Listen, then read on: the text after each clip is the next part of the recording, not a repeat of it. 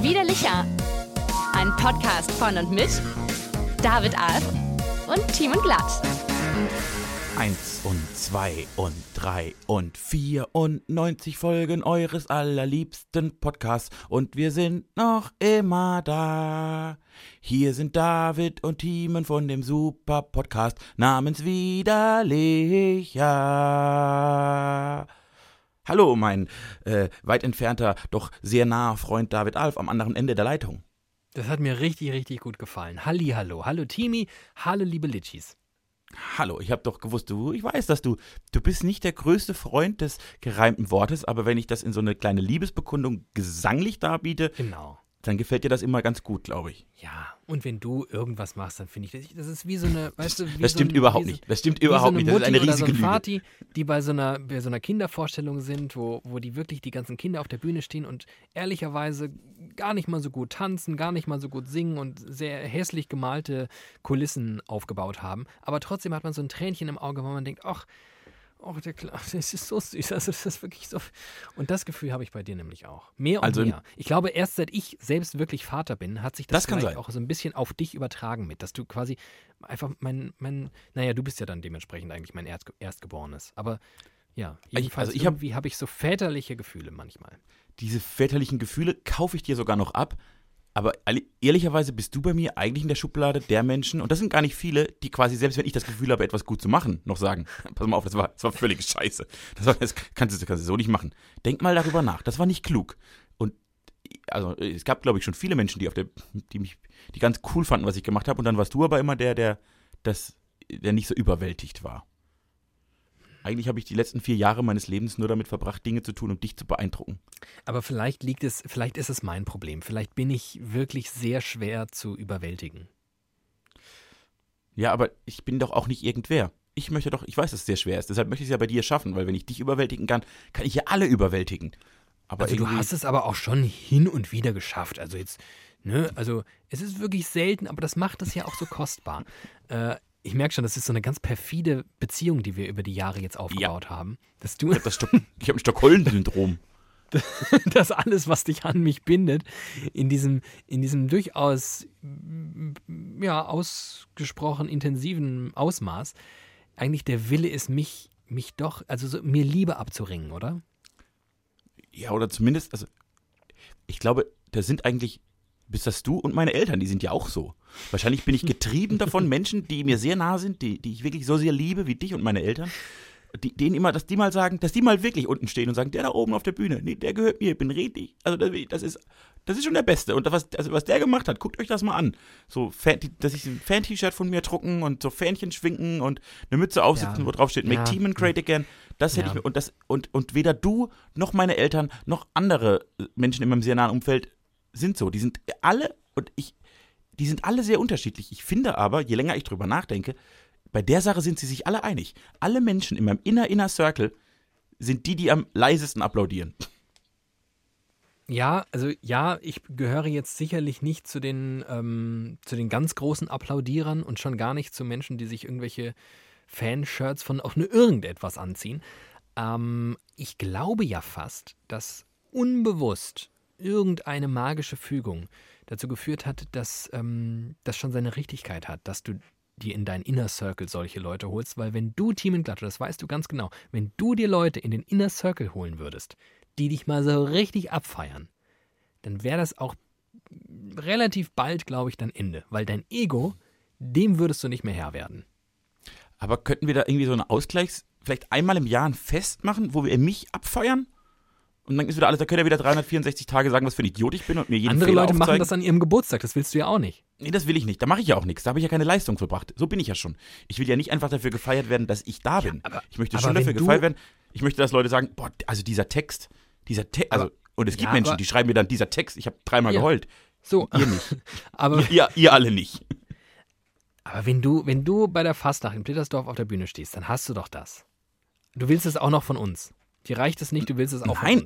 Nein, das ist ja dann, du kommst da, das ist ja das, du kommst da runter und da sind dann irgendwie 800 Menschen und die sagen alle, boah, das war ja, das war der sensationellste Auftritt, das war ja mega und du kannst wirklich du, von den, von 795 Menschen kriegst du den, das, das wirklich das, was du von allen, was, dieses überschwängliche Lob. Und von den anderen fünf, die zum Inner Circle gehören, die da stehen, die sagen, ja, nee, war, war gut. Ne, war, war echt, also war gut. Ja, gut, der eine Reim jetzt nicht so, aber insgesamt wirklich sehr gut. Und dann denke ich, Leute, da läuft Frau Müller an mir vorbei und nimmt mich in den Arm, als wäre ich ihr zweites Kind, das sie im Krieg verloren hat und gibt mir das Gefühl, also, dass du mir heute Abend, du hast mir den, den schönsten Abend meines Jahres. Also, ich habe hab gelacht wie seit also wie seit Ernst Mosch nicht mehr. Ah. Und dann komme ich zu den wichtigen Menschen meines Lebens, die sagen, nee, war also äh, wirklich, war gut. Aber muss man sagen, echt, echt auch, auch gut. Das ist, ich, spüre eine Ungerechtigkeit. Ähm, ich kann diese Ungerechtigkeit an dieser Stelle leider nicht aus dem Weg räumen und werde aber trotzdem in mich gehen. Ich bin ja bereit, auch ähm, mich weiterzuentwickeln. Folgendes, Sehr gut. hast du denn ein Getränk parat? Ja, ich wollte gerade sagen, auf diesen Trost, äh, zum Trost hin mache ich auch das, was ich immer tue. Ich öffne Alkoholika. Ach, das finde ich toll, dass du wieder gestartet bist. Ich weiß nicht, ob du es hörst, aber Oh, ich bin Öffner. das, das. Nee, nee, nee, nee, du hörst. Du hörst. Du hörst nichts. Du hörst äh, eine Thermoskanne Oh, traurig. Und in dieser Thermoskanne befindlich ein Alkoholiker. ekliger. Ja, leider nein. Ein einigermaßen ekliger Kräutertee, der wirklich, der riecht original wie, ähm, wie so eine, weiß ich nicht, so eine, so eine Hanfpflanze. Wie Oma unterm Arm. Lecker ist das nicht, aber ich muss es tun, weil ähm, Ich mach das. gerade Achtung. schon. Aha, ging schnell. Aber es ist, ich habe ein äh, Hopfen-Malz-Getränk. Hopfen, Du machst alles richtig. Und Malz, ich mache alles falsch. Aber ich ähm, brauche das jetzt. Prost. Na gut, Prost, auf dich. Ach nee, ist ja viel zu heiß. Ich kann doch gar nicht trinken. Mm. Mm. Aua. Eiskalt, aus dem Kühlschrank. Oh, das tut gut. Oi, Super oi, oi, oi. Oh. Ja, meine Lippe verbrannt.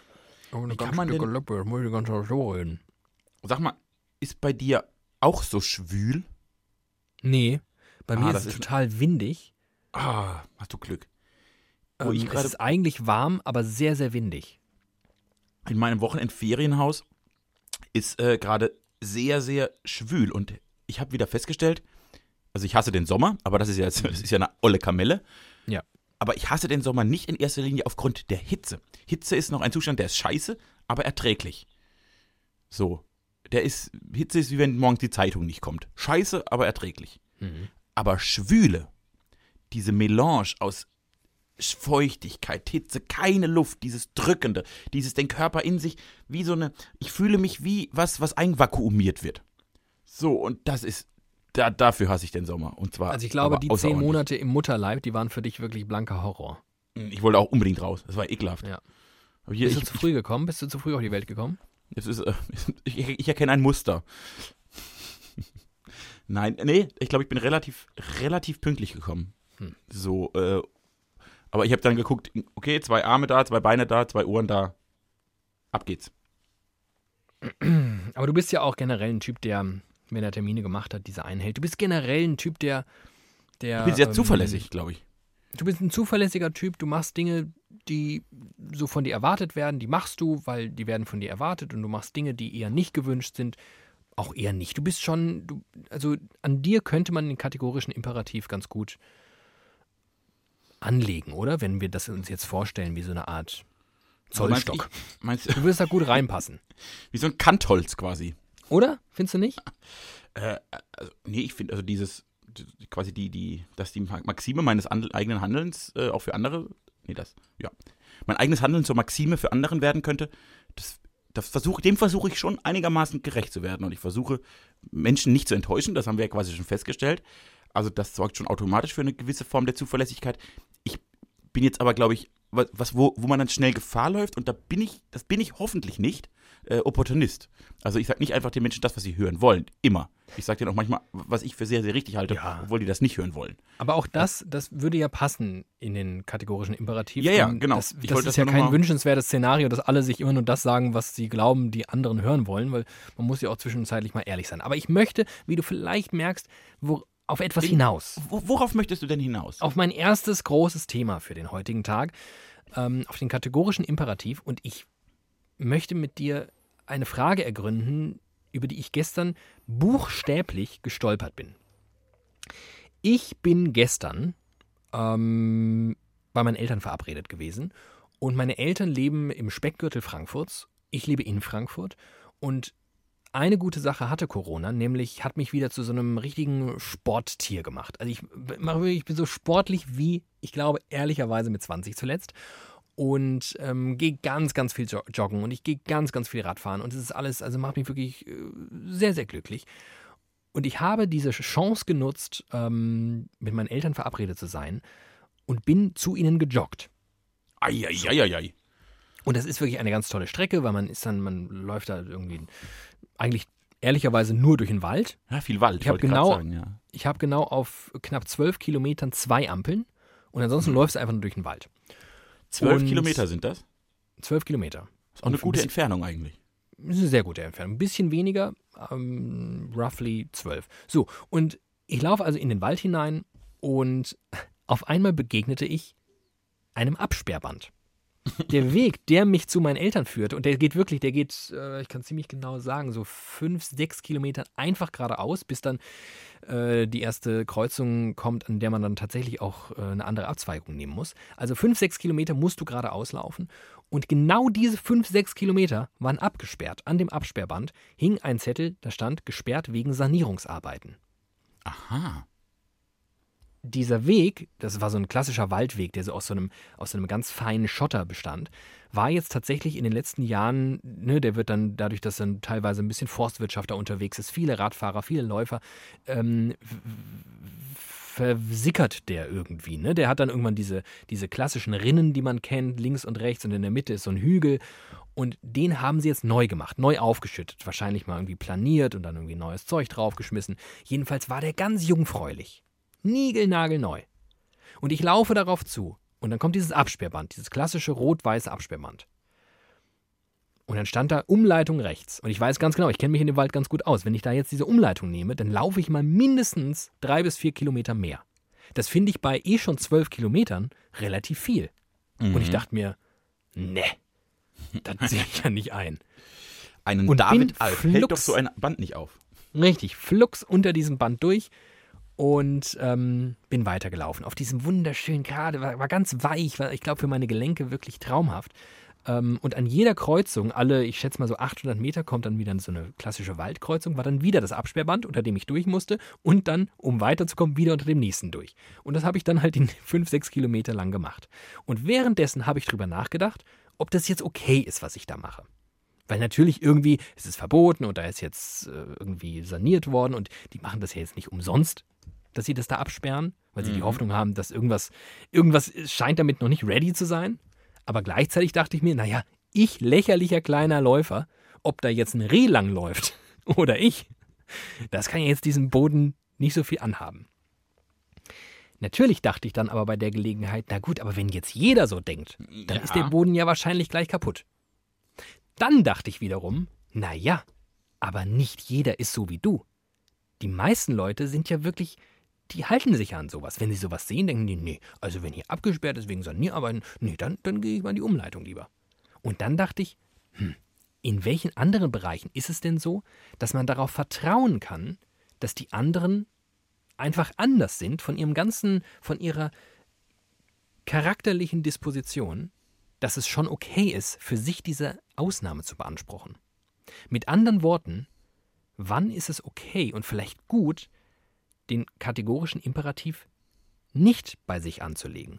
Und dann dachte ich nämlich, und jetzt geht die große, das ist alles dann, während ich dann weiterlief, über diesen Weg in meinem Kopf passiert, dann dachte ich, eigentlich gibt es diverse Bereiche des Lebens, wo ich nicht wollen kann, dass alle so sind wie ich. Zum Beispiel dieses Ausmaß an Arbeitsverweigerung meinerseits dass ich immer nur machen will, was mir Spaß macht. Das hat mich in der Tat zu dem Beruf getrieben, den ich mache, ja, so moderieren im weitesten Sinne, was mir wirklich in der Regel so viel Spaß macht, dass es sich noch nicht mal wie Arbeit anfühlt. Aber das kann ich ja nicht von jedem wollen. Also wäre ja schlimm, wenn 88 Millionen Menschen nur das tun würden, worauf sie so richtig Bock haben und jede Form der Fleißarbeit lassen würden. Aber das glaube ich. Jetzt kommst du. Ja. Oder? Oder äh, ich möchte, ich, ich roll das Feld von hinten auf. Ich hatte ganz Mach viele mal. Gedanken. Äh, erstmal mit den Job, Jobs. ich frage mich tatsächlich, und das schon sehr lange, was denn da passieren würde. Also wenn wirklich jetzt morgen jeder sich den Job, ich sage jetzt nicht nur, den er sich am meisten, den er, der, ihm- der ihm eventuell am meisten Spaß macht, sondern ich sag mal, den er gut kann und der ihm dann noch am meisten Spaß macht. Weil ich will ja das beide, ist ja bei, bei dir kommen ja beide Komponenten zusammen. Du hast jetzt nicht nur moderiert, weil das wird, also du hast dir das nicht erarbeiten müssen, halbwegs okay zu moderieren, sondern du machst das, weil dir das Spaß macht und weil dir das relativ leicht fällt. Das ist doch korrekt. Ja. So, und ich, und wenn wir jetzt quasi die beiden Prämissen bei Jobs zusammen machen, fände ich das total interessant und es würde mich wirklich interessieren, wie sich diese 83 Millionen Menschen in diesem Land verhalten würden, wenn man ihnen sagt, ihr dürft ab morgen den Job machen, den ihr sehr gut könnt und an dem ihr dann sehr viel Spaß habt. Und da wüsste ich mal gerne, wie sich das aufteilen würde. Und ich glaube tatsächlich, es gibt ganz viele, die, die Bock auf Fleißarbeit haben, weil die das toll finden. Die lieben das, irgendwie morgens einen Auftrag zu bekommen und dann wegzuarbeiten. Und denen ist vielleicht relativ egal, ob es sich dabei um äh, Wurstkartons oder Autoachsen handelt, sondern die, die, die, die geilen sich darauf auf, am nächsten Tag sagen zu können, ich habe gestern 48 Achsen weggebaut. So, das ist ja was anderes. Und deshalb, also ich, da, ich denke darüber sehr lange schon nach, weil ich ja relativ ähnlich handle wie du mit meiner Maxime und das auch, und ich, weil ich ein netter Mensch bin, das allen zugestehen möchte. Ich wüsste nur gerne, zu welchem Ergebnis die kommen. Weil wenn ich mir irgendwelche Menschen auf Jobwahl angucke, die überlegen sich schon auch irgendwie, ja, was könnte mir denn irgendwie Spaß machen, was finde ich denn nicht ganz scheiße. Deshalb, vielleicht kämen wir gar nicht zu so einem grundlegend anderen Ergebnis. Aber das ist das erste, das war mein erster Gedanke. Mhm. Und äh, der zweite ist tatsächlich, ich habe auch überlegt, gibt es einen Fall, wo ich das gut finde? Und den Job habe ich ja gerade so ein bisschen äh, abgearbeitet. Gibt es noch einen Fall, in dem ich das gut finde? Und ich finde, prinzipiell finde ich deine, deine Haltung total scheiße. Ich das, ich halte das, ich halte diese Haltung, die du gestern an den Tag gelegt hast, für den Ursprung fast allen Übels auf der Welt.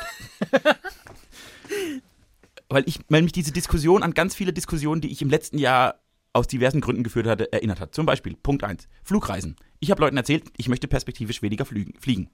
Und es kam immer dieselbe Antwort. Es kam immer, wirklich original, immer dieselbe Antwort. Ey, das ist total gut. Ja, das macht absolut Sinn. Aber ich höre nicht auf, weil was macht schon, wenn ich aufhöre? Na, ich bin der, ich kann ja nichts ändern. Ich bin ja alleine, wenn ich mich da, also man muss es ja quasi in, ins, ins Gegenteil ziehen.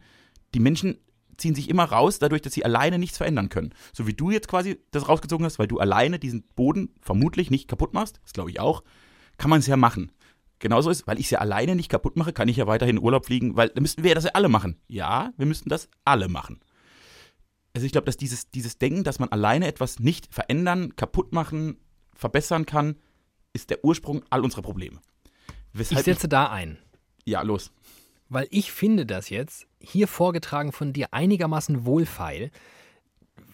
An dem Punkt, wo ich mich offenbart habe und gesagt habe, ja, ich weiß schon, dass es wahrscheinlich nicht so richtig okay ist, nimmst du hier eine Haltung ein, die, und das muss ich jetzt an dieser Stelle sagen, einfach nicht zu 100% wahrhaftig ist. Denn du bist ein Mensch, und das ist ja kein Geheimnis nach 94 Folgen widerlicher, du bist kein großer in den Urlaubflieger. Du bist niemand, der die letzten Jahre richtig geil um den äh, Globe getrottet ist und richtig geile Insta-Pics gemacht hat. Du bist am liebsten zu Hause. Und wenn es denn sein muss, setzt du dich ins Auto und fährst. Das findest du nämlich ganz romantisch, so ein Roadtrip irgendwo hin. Aber da sollen dann bitte auch nicht so irgendwelche komischen Tiere und schon gar nicht Schlangen im Wasser sein. Und schnell wieder nach Hause. Ruhig mal den Italienurlaub frühzeitig beenden, damit man schnell wieder zu Hause ist. Sich dann also hinzustellen und zu sagen, haha, Leute, also ich werde in der Zukunft weniger fliegen, ist im Falle des Team G viel, viel einfacher, als es die meisten Leute haben.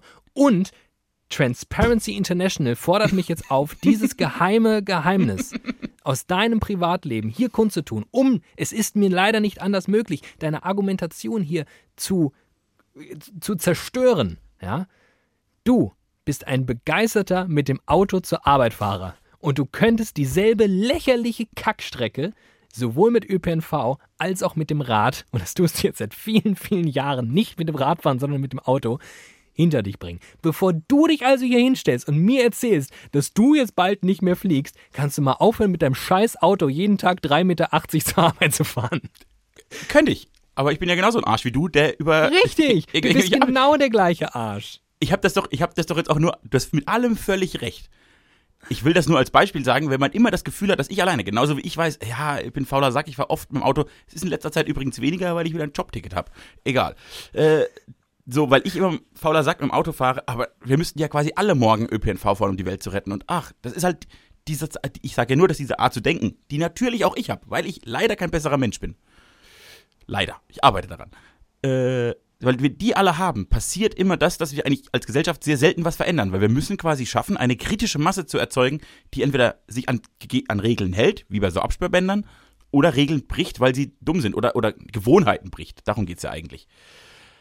Und ich wüsste keinen Fall, in dem das, also mir fällt kein Fall ein, in dem das besser wäre, dass das so ist. Ich frage mich, ich frag mich halt auf so einer Metaebene, ob ich überhaupt in so einer Gesellschaft leben möchte.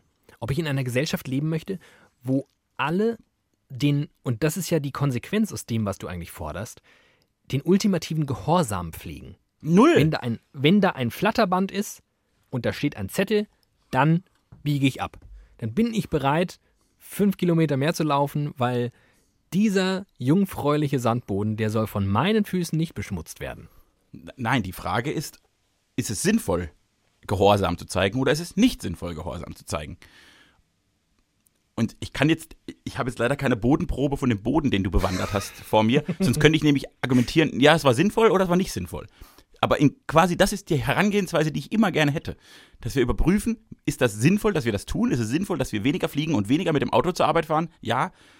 Dann fliegt ihr weniger und ich fahre weniger mit dem Auto zur Arbeit. Oder ist es halt total sinnvoll, weil warum auch immer, weil wir jetzt alle plötzlich Wasserstoffautos haben und Deutschland der Wasserstoffstandort Nummer eins werden möchte, dass wir viel mit dem Auto zur Arbeit fahren, dann machen wir das.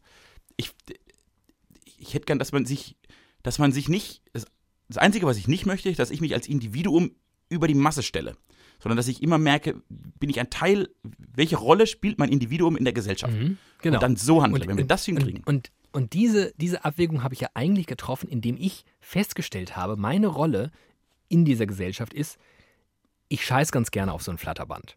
Und denke mir, denn wie gesagt, also ob jetzt die Bauarbeiter morgen hier mit dem Trecker drüber fahren, was sie tendenziell tun müssen, um da hinzukommen, wo sie hinkommen müssen, oder ich jetzt mal hier schnell rüber renne, anstatt noch weitere fünf Kilometer Umweg in Kauf zu nehmen, das wird jetzt nicht nichts daran ändern. Ich sehe eines würde was ändern, wenn jetzt alle Frankfurterinnen und Frankfurter diesen Weg benutzen würden, werden sie aber nicht tun, weil sie nicht so ticken wie ich. ich Meine übrigens, Rolle in, in der Gesellschaft ist es, in Kauf zu nehmen auch, ich habe ja in Kauf genommen, dass ich durchaus diesen Bauarbeitern über den Weg laufe. Ne? Damit habe ich schon gerechnet. Dass, ich, dass die ja irgendwas tun, denn da steht ja wegen Sanierarbeiten, aber stellt sich raus, da war wirklich gar nichts los. Dann dachte ich mir schon, was sage ich eigentlich dann, wenn ich denen begegne? Ich habe mir ehrlicherweise keine Ausrede einfallen lassen. Ich hätte wahrscheinlich immer gesagt, ja, ich bin unten durchgelaufen. Sorry, tschüss. So, ich glaube, du wärst so winkend vorbeigerannt und dann irgendwie den, einfach in den Wald abgehauen. ich habe sogar in meinem Kopf ging kurz das Szenario los. Das ist so geil. Ich habe sogar kurz überlegt, ob die dann wohl die Polizei holen. und dann dachte ich, ach scheiße, ich bin ja jetzt hier, ich jogge ja jetzt. Ich habe überhaupt, ich kann mich überhaupt nicht ausweisen. Ich habe gar nichts dabei. Ich glaube, so viel also, macht das war, Flatterband Das war irgendwie aufregend. Ich hab, aber manchmal, ja, manchmal finde ich, muss auch, wenn es so we wenig wehtut und die Folgen so geringfügig sind, finde ich so ein bisschen ungehorsam. Das, das finde ich irgendwie wichtig. Ich finde das irgendwie gut. Wenn auch mal. Aber ich habe mir zum Beispiel gestern Abend Wiki, den Wikipedia-Artikel, oh Gott, ich mache das jetzt jede Woche, glaube ich. Den Wikipedia-Artikel. Große Rubrik. Timo Latt hat zu viel Zeit und liest sehr, sehr viele Wikipedia-Artikel. Gestern war es äh, Martin Luther King, mhm. über den ich erschreckend wenig wusste, wie ich festgestellt habe. Deshalb habe ich das mal Freund nachgelesen. Guter Freund dieses Podcasts, Dr. King. Finde ich auch, Dr. King, das sind ja zwei Dinge, die ich im Leben gerne wäre. Dr. King. Äh, so, habe ich mir das mal durchgelesen. Und der war ja quasi die Verkörperung des zivilen Ungehorsams für ein höheres Ziel, wichtigeres äh, gesellschaftliches Projekt. Und mhm. da bin ich ja, da kannst du mich ja mit anzünden, da renne ich ja, da kannst du meine Haare anzünden, ich werde zur menschlichen Fackel und renne Dr. King hinterher, weil ich das so richtig finde, was er sagt, weil seine Argumentation so schlüssig und einfach offensichtlich korrekt ist. Dass ich ja da jeden zivilen Ungehorsam unterstütze. Keine Ahnung, wenn irgendwelche Demonstrationen sind, wenn sich Leute auf Gleise legen. Das hat, ich bin ja großer Freund des zivilen Ungehorsams an vielen Stellen aber mhm. immer dann, wenn er quasi für einen gesellschaftlichen Fortschritt steht. Wenn Menschen sich selbst opfern, um einer Gruppe, einem fortschrittlichen Gedanken voranzugehen. Äh, Bei dir ging es ja einfach nur darum, dass, jetzt, dass ich du fauler drei Sack Kilometer gespart habe, das ist dir zu wenig. das ist mir, für, das ist für mich ein sehr e- egoistischer Grund, wenn ich ganz ehrlich bin. Nein, ich, Ja, ich, Ich- weiß, worauf ich- du hinaus willst. Ich, Und deshalb äh, glaube ich ja, tatsächlich andersrum, dass in deinem Fall sehr viele Menschen, also du denkst jetzt vermeintlich, du bist ein kleiner Revoluzer, ich glaube, die aller, allermeisten Menschen würden das tun. Andersrum. Ich hätte 70 Prozent in meinem näheren Umfeld würden wahrscheinlich genauso agieren wie du, weil sie sagen, ach so ein scheiß Absperrband, was soll denn dieser Boden, das ist doch, ach, ich bin doch auch egal. Aber für so zivilen Unge Ungehorsam, Fridays for Future mäßig, da kriege ich die 70 Prozent niemals für ak aktiviert. Aktiviert. Ja, hast, ähm, hast womöglich recht. Schade. Also nu nur weil du jetzt geglaubt hast, gestern hier mal kurz der Martin Luther King des Joggingsports zu sein, muss ich dir mal sagen, Nee, nee, nein, nee, mein Freund. Das habe ich, das hab ich niemals gedacht. Ich war mir schon sehr, sehr bewusst darüber, dass das einzig und allein meinem eigenen Vorteil dient. Ähm, fand es nur, fand es nur vertretbar. Und ich, ich finde in der Tat auch die Frage spannend. Ähm, übrigens hat die Haltung, die du ähm, eher so als Frage gerade formuliert hast, was wäre eigentlich, wenn jeder so seinem persönlichen Glück und seinen persönlichen Talenten folgt? Diese Diskussion hatte ich mal mit einem begeisterten ähm, freien Demokraten, äh, einem sehr, einem sehr, sehr aktiven FDPler, Ja, ähm, der genau das gesagt hat. Also wir müssen es schaffen in Deutschland, dass jeder und jede genau das tut, woran sie, worin sie richtig gut ist und dann macht sie das glücklich und dann haben wir alles abgedeckt. Und ich glaube, vor allem in diesem Wirtschaftssystem, was die FDP verkörpert, funktioniert das nicht. Und, und deswegen ist das so eine hypothetische Frage, weil unser System, das ist meine These, beruht auf der Ausbeutung gewisser Menschengruppen. das ist korrekt. Also ja, Und wir, wir brauchen jene, die schwach sind und die sich deshalb ausbeuten lassen müssen. Und aber das auch liegt da- ja an unserem Wirtschaftssystem. Da gebe ich dir Richtig, völlig genau. recht. Und ich Richtig, bin ja genau. quasi ziviler Un- Ungehorsam gegenüber unseres derzeitigen Wirtschaftssystems und auch seiner neoliberalen Entwicklung. Da kriegst du mich zum Beispiel sehr schnell. Da bin ich dafür, jedes Flatterband zu umreißen. Da bin ich davor dabei. So, aber das, also das ist ja quasi. Die, wir erkennen dasselbe Problem, dein, dein neoliberaler freier Demokrat und ich. Ich glaube, wir kommen auf zwei verschiedene Lösungen oder zwei verschiedene. ja, weil ich nicht. Ich, ja, und gleichzeitig, und gleichzeitig sitze ich dazwischen und denke, ich sehe halt aber Stand jetzt irgendwie die Alternative gerade nicht. Ich wüsste jetzt nicht genau, was wir ändern könnten, damit wir einen wünschenswerten Zustand erreichen, wo dann wirklich jede und jeder morgen sagen kann, ja, das ist ja Quatsch, dass ich das jetzt 15 Jahre gemacht habe, weil darin bin ich richtig gut, das macht mir richtig Bock, deswegen mache ich das jetzt. Und ähm, solange wir das zu so einer, zu so einem, zu so einer Utopie oder zumindest in so einer Utopie lassen müssen, können wir irgendwie der realen Welt in die Augen blicken und sagen, ja, hier und da ist es einfach unfair. Und hier und glaube- da kommen dann so Assis wie ich und moderieren sich durch ihren Alltag und laufen durch Absperrbänder durch und andere halt nicht. Weil let's face it, life is shit. And Ich glaube. Wir kommen aus dem Nichts, wir gehen ins Nichts. Was haben wir also schon zu verlieren? Monty Pythons Genies. Äh, ich glaube, viele, wenn du Menschen fra sie fragen würdest, was äh, bringt dir Erfüllung, ist, sind wir beide da sehr, also für uns spielt der Job da eine größ größere Rolle als bei vielen anderen Menschen. Ich kann mir echt, ich kenne und glaube, es sind viele Menschen, die wollen jetzt acht Stunden am Tag einen Job machen, den sie okay finden. Also der muss denen jetzt aber nicht die Glückseligkeit bringen. Einfach den müssen sie nicht scheiße finden und dafür okay bezahlt werden. Dann sind die mit ihrem Job zufrieden, weil die ihre Erfüllung im Hobby, in der Familie, in der Gartenarbeit, whatever finden und da komplett aufblühen und die das richtig glücklich macht. Oder im Verein oder was weiß ich wo. Ich definiere mich unheimlich über meine Arbeit, weil ich denke, ich, also das Einzige, wo ich am Tag wirklich immer acht Stunden damit verbringe, ist mit meiner Arbeit. Und da will ich Spaß haben ohne Ende, sonst habe ich keinen Bock, meine Lebenszeit zu verschwenden. Dafür opfer ich aber auch sehr viel für meine Arbeit. Also ich, ich, geh- ich stehe auch mal morgens um sechs auf und mach, denk mir noch Dinge aus, obwohl ich erst um neun anfangen müsste oder so. Weil quasi mein, weil bei mir Job und Leben und so richtig verschmilzt aktuell. Das ist ja auch nicht gesund. Und andere wollen vielleicht sehr genau, ne, ich will meine siebeneinhalb Stunden dafür gutes Geld verdienen und was machen, was ich okay finde. Und danach kann ich dann wirklich die restlichen Stunden des Tages so gestalten, wie ich die absolut möchte. Ich glaube tatsächlich, dass es möglich ist, wenn man sich ein bisschen von diesem Wir beuten Menschen aus Wirtschaftsmodell wegentfernt, tatsächlich Gedankengänge findet, dass Menschen tun im Leben, was sie glücklich macht. Ich glaube, man kann ein Leben führen, in dem sehr viele Menschen glücklicher werden als jetzt. Und das muss nicht immer beruflich sein. Erinnerst du dich noch daran, dass ähm, das ist schon einige Folgen her, da habe ich ähm, unsere guten Freunde vom Katapult-Magazin. Äh, Bin jetzt Abonnent Hier. übrigens. Ach, das ist äh, vorbildlich. Ich Habe auch. ich geschenkt Die bekommen. Ich habe ein Abo geschenkt bekommen. Vielen Dank an die Menschen, schön. die mir ein Abo geschenkt bekommen, äh, ge- geschenkt Schöne haben. Grüße. Ja. Ähm, jedenfalls gab es einen kleinen Artikel in einer Ausgabe über Länder, ich glaube, darunter war Schottland, Island, Neuseeland. Wie sich dann herausstellte, alles Länder, die von Frauen regiert werden, Ja. ähm, die das Bruttoinlandsprodukt quasi als Gradmesser für wie geht's uns eigentlich als Nation abgeschafft haben und neue Kategorien eingeführt haben. Unter anderem genau das, was du gerade besprochen hast, nämlich wie zufrieden sind wir eigentlich so mit unserem Leben? Und Ja. ich glaube, das wäre das wäre gut, um erstens mal überhaupt einen Status quo feststellen zu können, denn du hast völlig recht. Ich, ich platziere mein, damit will ich mich wohlfühlen und das ist mir fast am wichtigsten oder zumindest sehr, sehr wichtig, wahrscheinlich woanders als es andere platzieren. Weil andere sagen, Arbeit oh ist halt Arbeit, ne? Aber mein Wochenende. So. Also, ach, das würde ich. Das wäre schön, wenn auch eine Frau uns regieren würde. Apropos Frauen uns regieren und apropos Katapultmagazin. Ich möchte eine Information aus dem aktuellen Heft verkünden, die mich wirklich lachen und weinen ließ zur selben Sekunde. Bürgermeisterinnen in Deutschland?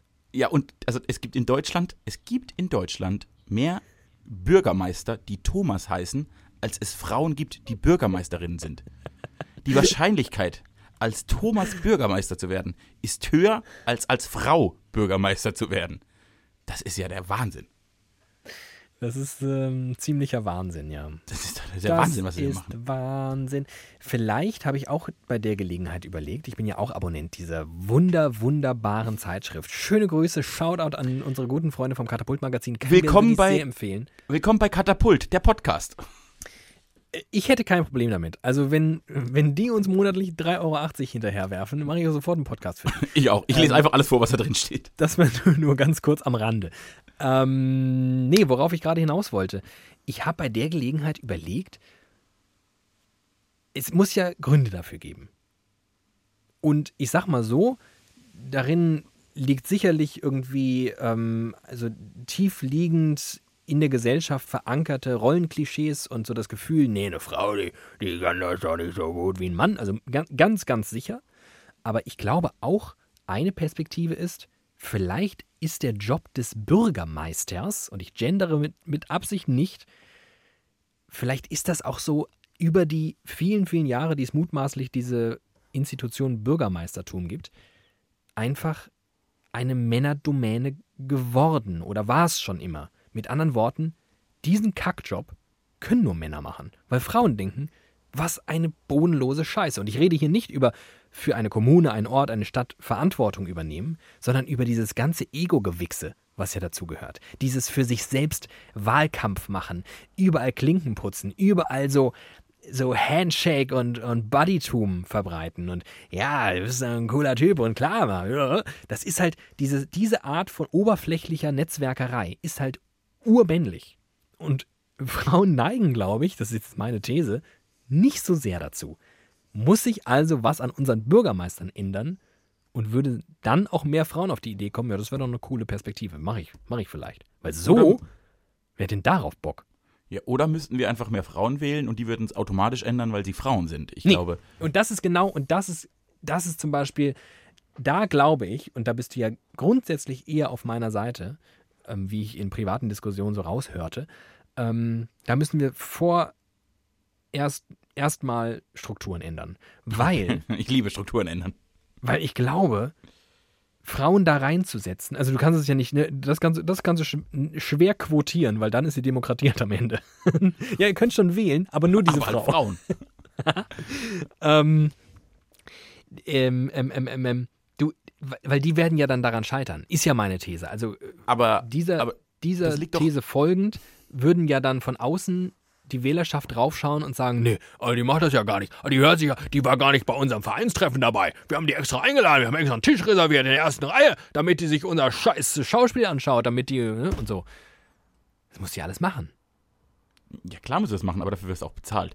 Also, aber dann denkt sich vielleicht die Bürgermeisterin, nee, das ist doch Quatsch. Ich soll doch hier politische Arbeit machen und nicht irgendwo in der ersten Reihe auf Vereinskosten Bier trinken. Die Frage ist, welche Kommune stehst du vor? Und also ja, ein Teil des Jobs ist absolut und der größte ist irgendwie eine Region, eine Landschaft, eine Stadt, eine Gemeinde weiterzuentwickeln und politisch äh, so Visionen zu entwickeln und die dann irgendwie abzuarbeiten. Aber natürlich bist du auch dafür für das Soziogefüge einer Gemeinde verantwortlich. Und wenn halt deine Gemeinde, keine Ahnung, die größte Theaterbühne der Welt hat, hat, dann solltest du vielleicht einmal im Jahr auf dieser Theaterbühne erscheinen, weil halt einfach einem großen Prozentsatz deiner Mitbürger das wahnsinnig am Herzen liegt. Ja. Und auch die sind ja nur wie ich. Wenn die auf eine Bühne stehen, wollen die mal von jemandem gehört haben, Mensch, das war aber toll, dass ihr das gemacht habt. Und vom Bürgermeister ist das eine Wertschätzung gegenüber der Menschen, die sich in seiner Gemeinde engagieren. Und das gehört absolut dazu. Das ist für mich, ob das, und das müssen nicht immer alte weiße Männer in Kitteln sein, die sich das so, die da mit dem anderen wichtigen Menschen vorne sitzen und eigentlich mehr Politik machen, sondern man kann das ernsthaft machen. Man kann irgendwo hingehen und sagen, ich finde es geil, was ihr hier macht. Ich bin jetzt mal da, um euch zu sagen, Leute, ihr opfert hier eure Freizeit und ihr habt doch einen scheiß Job nebenher. Und ihr macht hier mal was, dass irgendwas passiert, dass junge Leute irgendwo hingehen können, dass Sport gemacht werden kann, dass Kulturinstitutionen leben. Natürlich unterstütze ich das. Natürlich zeige ich hier mal mein Gesicht und sage, wie geil das ist. Das gehört absolut zum Job. Die Wenn Frage es ist, ernst gemeint ist. Mit welcher Haltung man es tut. Ja, genau, das ist es. Die Frage ist, mit welcher Haltung man es tut. Und ich glaube, und das ist ein Problem, dass äh, es so ein, wie so ein, dass ein Schlag Menschen Bürgermeister wird, weil die dieses Spiel gerne mitspielen wollen. Mhm. Das kann sein. Ich glaube nicht, dass das vom Geschlecht abhängig ist. Ich glaube, das ist von so. ich glaube, dass der Schlag Mensch durchaus ähm, unter Menschen mit Penis äh, weiter verbreitet, verbreitet ist. ist. Das ist korrekt. Aber ich glaube, es gibt auch, es gibt auch, es gibt Männer, die ganz anders werden. Es gibt auch Frauen, wahrscheinlich mehr, ja. die auch anders werden. Da, ich gebe dir recht. Ja. Aber es ist nicht per se, man muss nicht irgendwie ein Mann sein, man braucht keinen Penis, um ein Schlüsselloch aufzuschließen. Das ist, die Bürgermeisterbüros sind Aber nicht der Schlüssel, ist kein Penis. hilfreich, kann ich aus eigener Erfahrung sagen. Als investigativer Journalist bin weißt ich mal durch ein Rathaus damals? und konnte die Türen nur mit meinem Penis öffnen. So, also, das ist schon möglich. Und es gibt ja, auch Frauen, die das irgendwie ganz gut hinkriegen. Es ist nur, mit, mit welcher Haltung mache ich es? Und ich würde mir eher wünschen, dass quasi einen, ein neues Selbstverständnis des Bürgermeisteramtes kommt. Denn, und jetzt mal Spoiler, ich finde das einen wahnsinnig attraktiven Job. Äh, mit welchem Selbstverständnis man das macht. Ja, es hat aber, ich glaube nicht, ich glaube nicht, dass mein Penis meine Grundvoraussetzung ist, warum ich diesen Job attraktiv finde, sondern die Chance, Strukturen zu verändern. Und wenn ich für irgendwas auf der Welt eine Passion habe, dann mir Strukturen anzugucken, zu merken, ich finde die nicht gut, ich will die verändern. Und dann gehe ich gerne aber auch, und dann, und dann komme ich. Ich opfer mich gerne auf dem Altar der Würde, um Strukturen verändern zu können. Und ob, so blöd sind halt nicht alle. Zu Recht. Ja. Aber das ist, keine Ahnung. Es ist doch überall so. Vor fünf Jahren gab es in großen Betrieben Kleiderordnungen, über die man heute lachen würde. Ne, es gab Zeiten, da ist wirklich jeder Mann als Sachbearbeiter in einem Büro in einer kleinen Firma mit dem Schlips zur Arbeit gegangen. Die, die Welt entwickelt sich und irgendwann wird sich das Bürgermeisteramt auch verändern und dann wird das hoffentlich ein bisschen mehr erster Bürger, ich guck mal, dass es uns allen gut geht und dass wir eine geile, geile Gemeinschaft mit geilen Leuten sind und dass es dass irgendwie infrastrukturell das alles hier Sinn ergibt und die Kinder alle einen guten Schulplatz haben und mittags was zu essen. Und dann glaube ich, dass das weg von diesem, wir helfen uns gegenseitig über Parteiämter irgendwo hin ist. Mehr hin zu Wahrhaftigkeit. Und viel zu viel Wahrhaftigkeit legen gerade ähm, PolitikerInnen aus Norddeutschland an den Tag, denn wir schreiben gerade den äh, 5.7., wir haben Sonntag und ich habe gerade in den Hörfunknachrichten des Hessischen Rundfunks Toller eine Sender. Meldung gehört, die mich relativ schnell sehr wütend gemacht hat. so ist das mit den Nachrichten des Hessischen Rundfunks. Die machen mich aber wütend. Ähm, nee, tatsächlich kann ich mich ja, ich bin ja ich, ich rezipiere ja sehr, sehr gerne Nachrichten und ähm, dieses Phänomen, andere Leute kennen es irgendwie, ach, das zieht mich so runter, immer nur Negatives. Ich finde das gar nicht so schlimm irgendwie. Also ich, so, ja, finde ich jetzt per se nicht schlimm, aber just diese eine Meldung heute, die hat mich dann doch irgendwie, also ja, einfach fassungslos hinterlassen und auch tatsächlich wütend, denn äh, führende PolitikerInnen aus äh, Norddeutschland wollen sich zusammenschließen ähm, MacPom ist da ganz vorn mit dabei. Sie wollen jetzt ein für alle Mal, denn es ist jetzt lang genug, die Maskenpflicht abschaffen. Ach, das habe ich auch gelesen. Also es soll im Einzelhandel, mit anderen Worten halt im, beim Einkaufen ähm, ab, ich glaube, der, der Wirtschaftsminister von Mecklenburg-Vorpommern hat schon ein Datum genannt, ich glaube irgendwie Anfang August, soll die Maskenpflicht fallen. Aufgrund der niedrigen Infektionszahlen und dem rückwärtsgewandten Umsatz des Einzelhandels. Endlich geht es mal um Umsatz. Niemand denkt jemals an den Umsatz. Also, in mir ist relativ viel passiert. Erstens, what the fuck? Hä? Ja, natürlich gibt es wenige Zahlen. Das ist doch geil. Dann machen wir da weiter. Dann hören wir nicht. Also, hä? Hätte der mir jetzt irgendeine geile Studie hier hingelegt und gesagt, also stellt sich raus, Maskenpflicht ist ja eigentlich Quatsch. Also, ehrlicherweise, alles, was ich dazu gelesen habe, war Masken, super Idee. Zweitens, also ich kann das schon sehr, sehr gut nachvollziehen, dass der Einzelhandel Umsatzbüßen, Einbußen momentan hat. Aber ich sage mal so, wenn ab August alle ohne Maske rumlaufen, dann wird ein Mensch da draußen in Deutschland noch weniger einkaufen gehen als sonst. Das bin mal mindestens ich. Und du bist Und ich ein, wage ein die Behauptung- Stütze der Wirtschaft. Ich wage die, ja, also mein Konsum ist wirklich, ja. aber ich wage die Behauptung, dass es vielleicht nicht nur mir so geht. Also warum man, und ich fühle mich, das ist jetzt der dritte Punkt, auch tatsächlich persönlich angegriffen. Ich, mir ist das ehrlicherweise, wenn die Leute jetzt Lockerungen in Form von Konzerte oder sowas, wenn die das fordern, wenn die es sogar einführen, denke ich, ich finde es persönlich dumm. Ich sehe auch keinen Grund dafür, aber, also ich sehe Gründe, aber ich, für mich überwiegen die anderen. Aber mach das. Ich kann mich ja da raushalten. Aber ich muss halt dummerweise ungefähr einmal in der Woche in den Supermarkt gehen. Und wenn dann da alle ohne Maske rumlaufen, dann finde ich das scheiße, einfach mir gegenüber.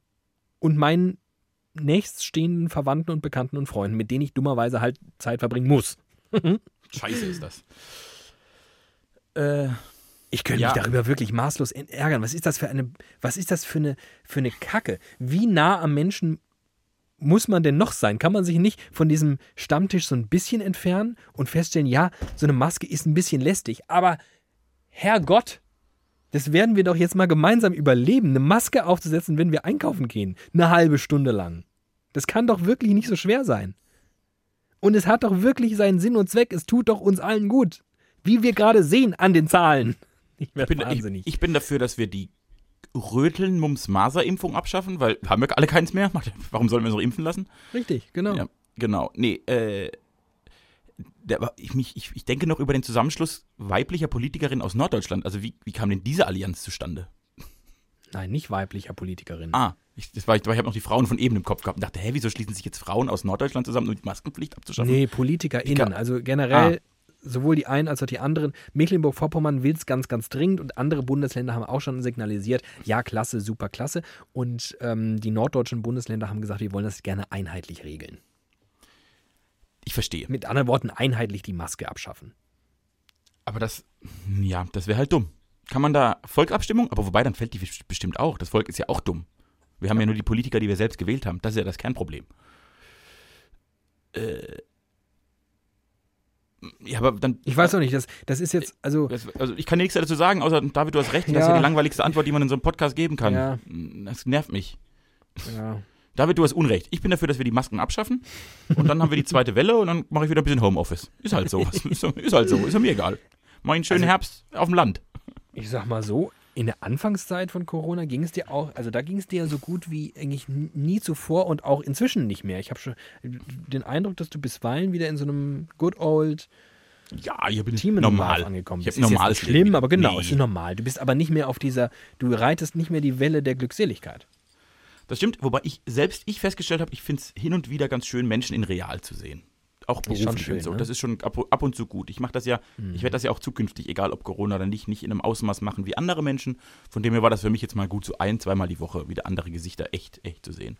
Ja. Äh, ich fände zum Beispiel äh, über diese Maskenpflicht, na, ich glaube, um mal eine, eine Haltung einzunehmen, es ist äh, in Lokalen, wenn- du wohnst jetzt irgendwo auf dem Land in Mecklenburg-Vorpommern und bei dir ist einfach seit 438 Jahren kein einziger Corona-Fall mehr gewesen.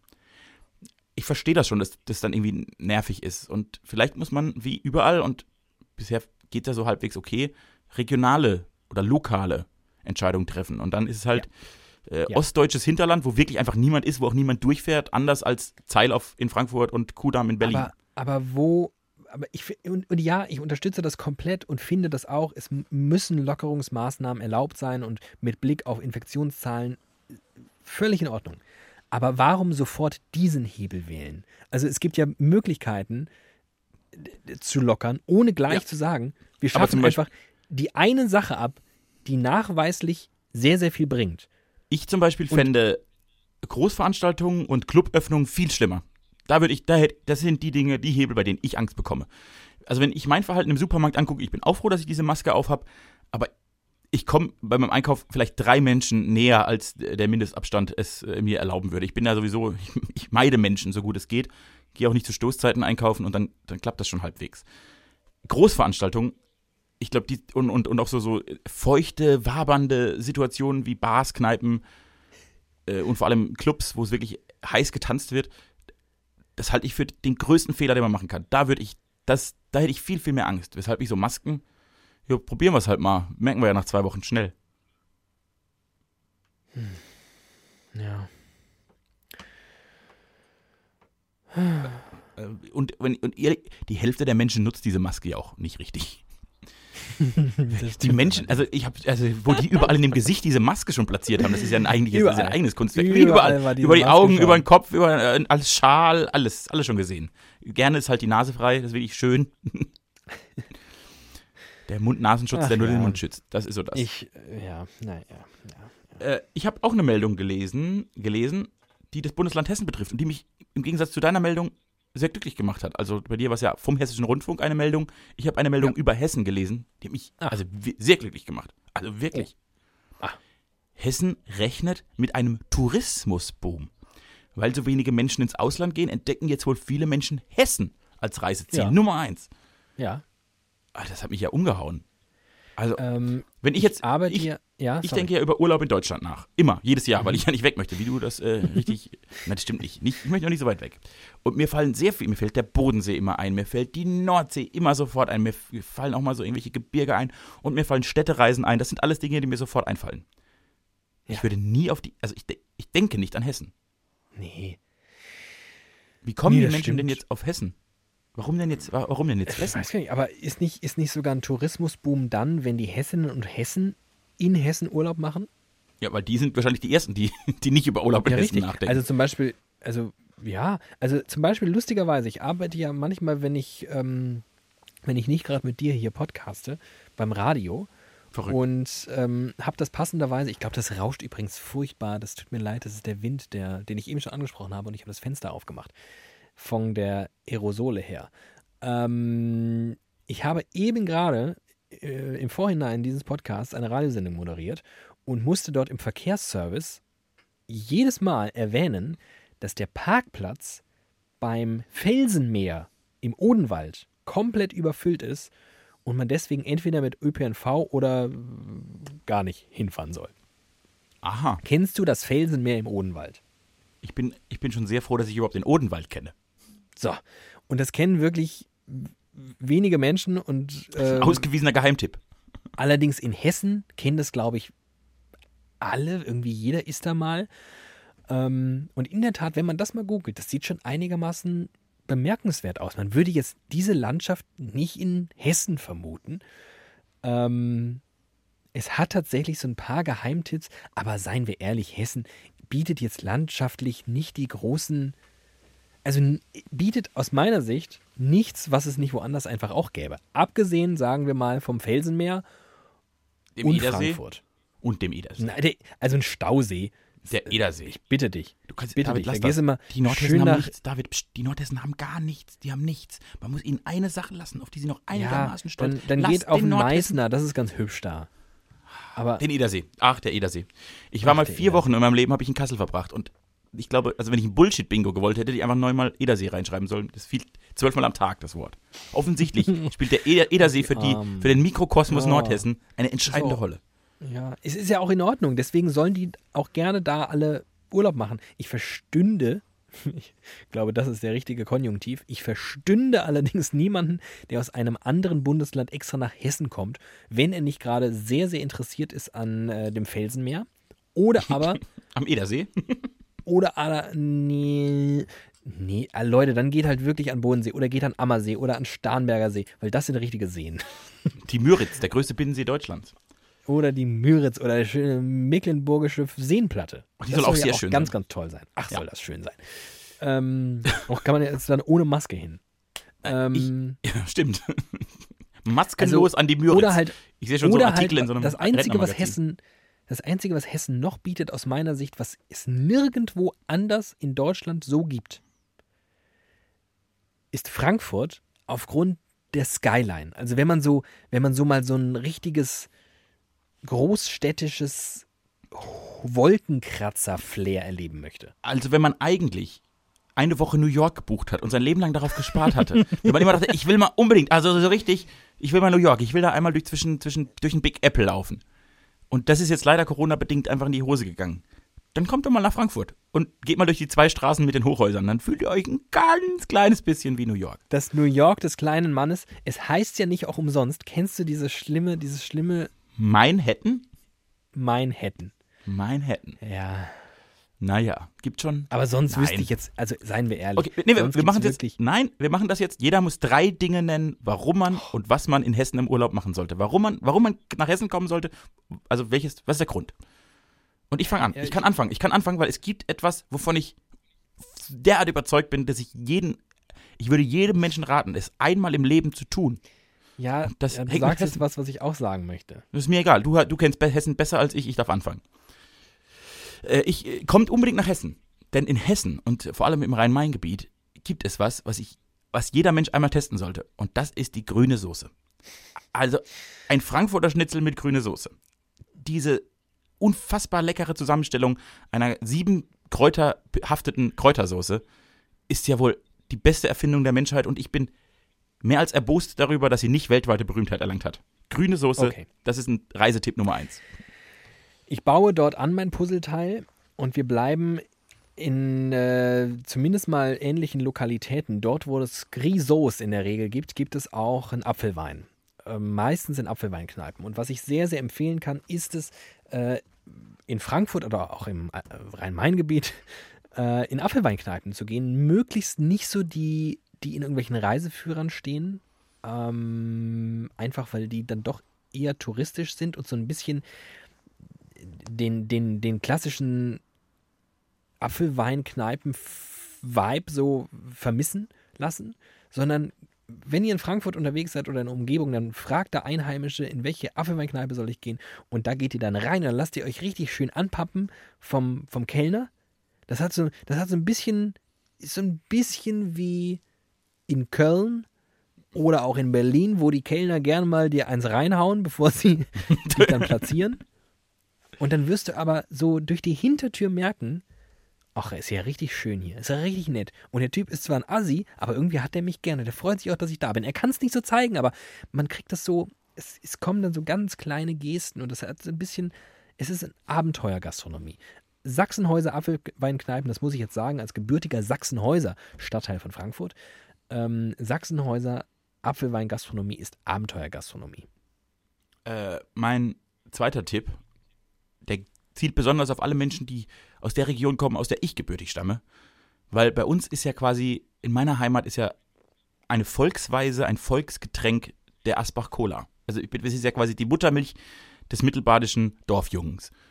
Und Ja. jetzt, liebe Freunde, woher kommt der Asbach? Woher kommt Aus das Hessen. Nationalgetränk? Aus Hessen. Also, schnappt euch eure fünf besten Freunde, fahrt mal alle schön an Rhein nach Rüdesheim und guckt euch einfach mal die Asbach-Brennerei an. Guckt euch doch mal an, woher dieses braune Gold kommt, das wir uns in literweise jeden Samstag und Freitagabend hinter die Binde kippen. Einfach mal ins Asbachwerk nach Rüdesheim. Allgemein ist Rüdesheim ja eine ganz okaye Touristenstadt. Sag das mal- nicht, das ist mein nächster Punkt. Ach, okay, dann sage ich das nicht. Geht ins Asbachwerk nach Rüdesheim, guck mal, wo der uralte und immer noch sehr leckere Asbach hergestellt wird. In Hessen. Oder halt, ihr macht das nicht und geht nicht ins Asbacher Werk, weil es ist mega eklig, Mhm. aber fahrt trotzdem nach Rüdesheim. Das könnt ihr auf vielfältigen Arten und Weisen machen. Ihr könnt entweder mit dem Schiff fahren über den Rhein, ihr könnt auch mit der Bimmelbahn fahren, ab Frankfurt Hauptbahnhof. Das geht wirklich flixi fluxi.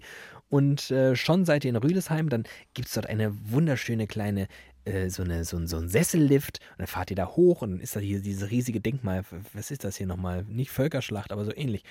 Äh, riesiges, riesiges, schönes Denkmal und man hat eine tolle Perspektive auf den Rhein und auf das Tal und alles ganz toll. Dann kann man da durch die Weinberge spazieren und dann gibt es etwas, was eine bemerkenswert großartige Erfindung ist, nämlich Winzerinnen und Winzer vor Ort haben kleine Häusle gebaut, so eine kleine so Holzverschläge, nenne ich es mal, und die sind abgesperrt.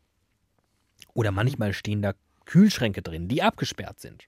Die lassen sich, indem man seine EC-Karte oder Kreditkarte äh, durch einen Schlitz führt, öffnen und gegen ein Obolus kann man sich dann Wein entnehmen und mitten auf diesen Spaziergangswegen Wein in sich reinschütten. Direkt vom Winzer, mitten zwischen den Weinbergen. Ich sag euch Leute, und dann läuft man hinten wieder runter und da wartet dann schon die Fähre auf einen und dann fährt man so über Bingen, ganz gemütlich, Wein trinkenderweise zurück nach Rüdesheim. Toller, toller Tagesausflug. Siehste, guck mal, das alles in Hessen. Äh, dann wäre mein Tipp gar nicht weit entfernt von Rüdesheim. Äh, Hessen ist ja bekannt für seine Literaten. Ich meine, das Geburtshaus Georg Büchners steht in Hessen, die Gebrüder Grimm sind Hessen und der Deutsche Buchpreis wird auch jährlich in Hessen verliehen. Also quasi ein, die Literaturstandort Nummer eins ist Hessen. Aber einer der größten zeitgenössischen Dichter unserer, unserer Generation ist ein Winzersohn aus Hessen. Und zwar aus Eltville. Und er heißt Giesbert zu Knüpphausen. Und der, der hat ein Weingut. Also sein Papa hat ein Weingut. Und Giesbert zu Knüpphausen ist ein Barde. Also er vertont seine Lyrik in schöne Musik. Und weil er dachte, Mensch, mein Papa hat ein Weingut und ich mache ab und zu Musik, du, ich lade einfach ein Wochenende Musiker, die ich mag, auf das Weingut ein und dazu noch ein paar Leute, die Musik und Wein mögen. Und dann kann man sich da hinsetzen und in Wein, aus feinsten Weingläsern feinsten Wein hören und um die Ohren säuseln sich wunderbare Gesänge und Musikstücke von so mittelgroßen, aber in meinem Herzen sehr wichtigen Künstlern wie Ketka, Thies Uhlmann und vor allem auch Giesbert zu Knüpphausen. Der macht jedes Jahr sein Heimspiel auf dem Weingut seines Papas in Eltville in Hessen. Und also wenn das kein Ausflug ist, dann weiß ich auch nicht. Und mein letzter Punkt, der ist eigentlich ideal, weil er verbindet ganz viel von was einfach wünschenswert ist. Nämlich, wie wir jetzt gelernt haben, Hessen, aber auch aus Hessen rauskommen. Auch das kann ja hin und wieder schön sein. Was ich also sehr, sehr empfehlen kann, ist die ICE-Strecke. Ähm, in der Regel, sagen wir mal, mh, von Frankfurt aus kommend, wahlweise auch von Würzburg aus kommend, nordwärts, entweder Richtung Berlin oder auch Hamburg. Und die ICE-Strecke ab Fulda nordwärts. Da aus dem Fenster blicken, sich so einen richtig schönen Fensterplatz genehmigen. Vielleicht im Bordbistro, vielleicht mit einem schönen Pilz. Und dann sieht man wirklich ganz tolle Ecken von, von Hessen. Da ist nichts. Also generell ist ja in vielen Teilen von Hessen nichts. Aber ganz schöne Landschaft, durch die man durchbraust. Und dann am Ende dieser Fahrt ist man in Hamburg. Also, das ist ja. Das Den ist besten ja, Ort Hessens. Also, das ist ja quasi alles Tolle an Hessen vereint. So, das wäre mein letzter Tipp. Guck mal, ich war schon immer ein Early Adopter. Ich war schon drei Jahre in Hessen, bevor die Leute erkannt haben, wie cool das ist. Ich bin einfach ein Trüffelschwein. Ein Du reisetechnisches bist ein Trüffelschwein. du bist ein richtig, genau. Ach, Mensch. Schön ist das. Ja. Sollen wir jetzt noch ein Riesenthema aufmachen oder sollen wir einfach die Schnauze halten? Ehrlicherweise, ich stehe vor demselben Dilemma. Ich könnte mit dir jetzt über Fußball sprechen, habe nur leider, leider, leider gar keinen Bock. Ist das zeitlich, ist das Thema zeitlich äh, irrelevant? Nee, Also- das wird. Es, ja, es ist, doch, es ist, glaube ich, zeitlich irrelevant, weil ähm, das Phänomen, das dort sich offenbart, ist, glaube ich, das wohnt dem Fußball inne und der Fußballkultur. Deswegen können wir da gerne auch bei jedweder anderen Gelegenheit drüber sprechen. Dann lass es mal auf der Liste. Äh, mein Thema hätte was mit der Natur zu tun. Ui. Rennt die uns weg? Nee, die rennen uns auch gar Irgendwie nicht schon, weg. ne? Ja, stimmt, aber ich glaube, Kommt jetzt, kommt jetzt ein bisschen drauf an. Ich glaube, ähm, also ich glaube, es geht schnell mit der Natur, aber das Ende Ja. dieses Podcasts ist näher als das Ende der Natur. So. Und mit diesen optimistischen Aussichten. Schöne Woche. Bleibt gesund, Genau. rettet den Planeten. Kommt nach Hessen. Kommt alle mal schön nach Hessen. Wenn ihr die Geschichte von Teamen hören wollt, dann rettet die Natur, fliegt weniger, fahrt seltener mit dem Auto zur Arbeit und vor allem, wenn ihr Absperrbänder in Wäldern findet, dann haltet euch mal da dran. Wenn da eine Umleitung steht, dann nehmt euch doch mal die Zeit. Ihr müsst ja auch nicht immer joggen. Was heißt denn 3,4 Kilometer Umweg? Da kann man doch auch mal gehen. Man kann doch mal gehen zwischendurch. Ein bisschen mal die Zeit Zeit sein lassen. Genießen. Denn der Weg ist das Ziel. Meine Damen und Herren, das war wieder Licher Folge 94. Mein Name ist David Alf. Und mein Name ist Team Glatt. Entschleunigung und Absperrbänder. So möchte ich die Folge nennen. Auf Wiedersehen. Tschüss.